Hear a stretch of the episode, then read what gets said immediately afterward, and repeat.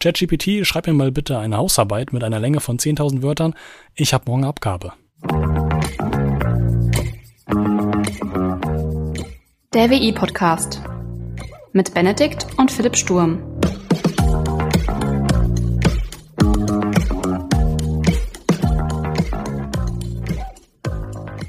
Hallo und herzlich willkommen zur 23. Folge des WI-Briefings. Wie im letzten Podcast schon angedeutet, ChatGPT 4 ist draußen und wir klären heute mal, was es damit auf sich hat. Zunächst einmal, was ist ChatGPT 4? GPT 4 steht für Generative Pre-Trained Transformer 4.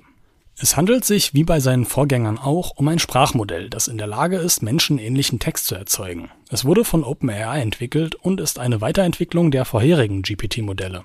Der bekannteste Vertreter aus der Reihe ist wohl ChatGPT 3.5. Oder wie die meisten es kennen, ChatGPT, schreib mir mal bitte eine Hausarbeit mit einer Länge von 10.000 Wörtern. Ich habe morgen Abgabe. GPT-4 ist nicht nur ein weiteres Sprachmodell. So einfach ist es dann doch nicht. Es kann neben Textinput, wie GPT 3.5 auch, nun auch Bilder als Input verarbeiten. Das bedeutet, dass es nicht nur Texte schreiben, sondern auch visuelle Informationen verarbeiten und dann in seine Ausgaben mit einbeziehen kann. Was macht GPT-4 noch so besonders? Nun, es hat eine beeindruckende Leistung auf verschiedenen professionellen und akademischen Benchmarks gezeigt und erreicht menschenähnliche Ergebnisse.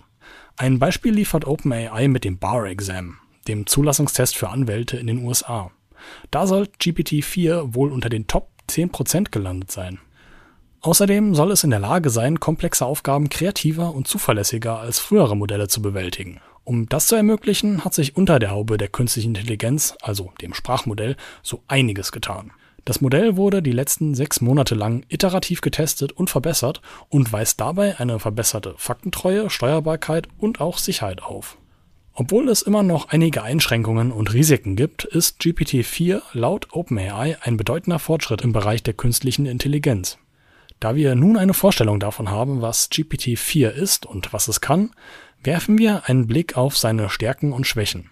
Wie auch bei GPT 3.5 ist einer der größten Vorteile die Fähigkeit, menschenähnlichen Text zu erzeugen, plus dass es noch zusätzlich Bildinput verarbeiten kann. GPT-4 hat jedoch ähnliche Einschränkungen wie frühere GPT-Modelle. Dazu gehören unter anderem die Halluzinationen von Fakten. Halluzinationen bei KI-Sprachmodellen treten dann auf, wenn das Modell falsche oder irreführende Informationen generiert, die nicht im Texteingang enthalten sind. Dies kann aufgrund von Lücken in den Daten oder auch Problemen bei der Modellierung von Sprache und Kontext auftreten.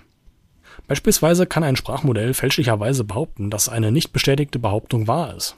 Ich hatte beispielsweise schon mehrfach den Fall, dass ich einen Text von GPT 3.5 zusammenfassen lassen wollte und als Ergebnis eine Art Beschreibung des menschengemachten Klimawandels erhalten habe. Eine durchaus wichtige Information, allerdings in diesem Augenblick nicht das, was ich gebraucht habe. GPT-4 hat jedoch Fortschritte bei der Reduzierung von Halluzinationen gegenüber früheren Modellen gemacht und auch bei der Trennung von Fakten von falschen Aussagen. Nichtsdestotrotz sollte den Ergebnissen des Modells nicht blind vertraut werden. Im besten Fall zieht man noch andere Quellen als ChatGPT heran. Was bedeutet das nun für die Welt? GPT-4 könnte bei einer Vielzahl von Anwendungen eingesetzt werden, einschließlich der Erstellung von Inhalten, der Übersetzung von Texten, der Verbesserung von Chatbots und auch virtuellen Assistenten sowie der Unterstützung von Forschern und Wissenschaftlern bei der Analyse großer Datenmengen.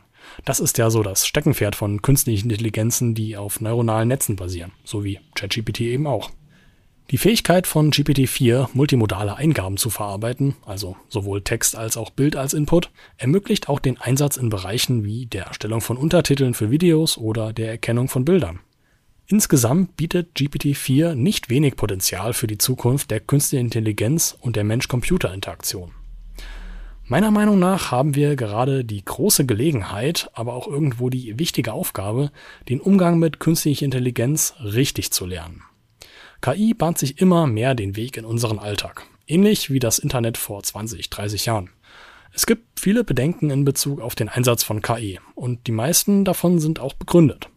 Allerdings sollte das Ganze nicht die Lernkurve im Umgang mit dem Internet annehmen. Die Jahrtausendwende in Kombination mit dem Internet hat nicht zum Weltuntergang geführt, wie es die Y2K-Theorie Ende der 1990er Jahre besagt hat. Das wissen wir ja jetzt aus sicherer Quelle.